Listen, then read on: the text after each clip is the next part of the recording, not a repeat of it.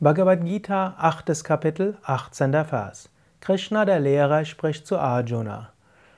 Aus dem Nicht-Manifesten entsteht alles Manifeste bei Anbruch des Tages. Wahrlich, sie lösen sich bei Anbruch der Nacht in nichts anderes auf, als das, was das Nicht-Manifeste genannt wird.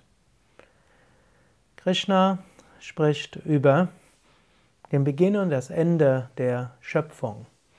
Und er sagt, das Nicht-Manifeste, Brahman, ist ewig und aus diesem Nicht-Manifesten manifestiert sich immer wieder das Manifeste bei Anbruch des Tages.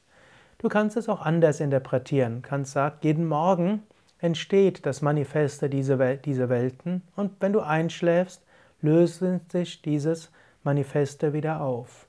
Die drei Bewusstseinsebenen, Wachen, Träumen und Schlafen, zeigen auch die Relativität der Wacherfahrung.